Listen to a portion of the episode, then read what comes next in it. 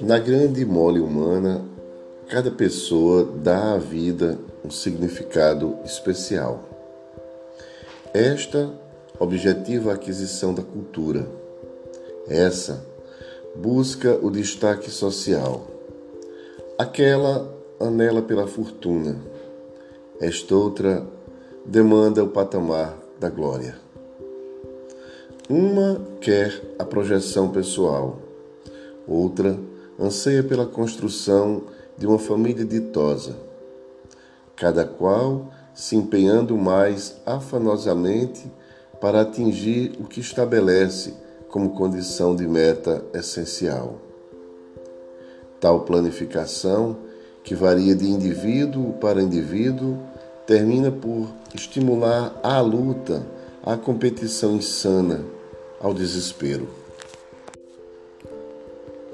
Conseguindo, porém, o que significou como ideal, ou reprograma o destino ou tomba em frustração, descobrindo-se irrealizado ou vítima de saturação do que haja conseguido, sem planificar-se interiormente.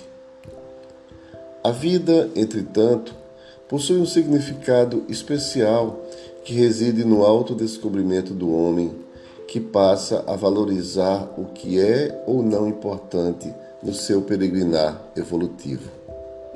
Este desafio se torna individual, unindo sem embargo no futuro os seres numa única família, que entrelaça os ideais em sintonia perfeita com a energia que emana de Deus e é o elan vitalizador da vida.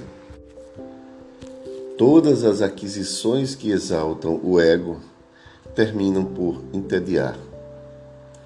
A maneira mais eficiente para o cometimento do real significado da vida é a experiência do amor. Amor que doa e liberta, amor que renuncia e faz feliz, amor que edifica, espalhando esperança e bênção, amor que sustenta vidas e favorece ideais de enobrecimento, amor que apazigua quem o sente e dulcifica aquele a quem se doa.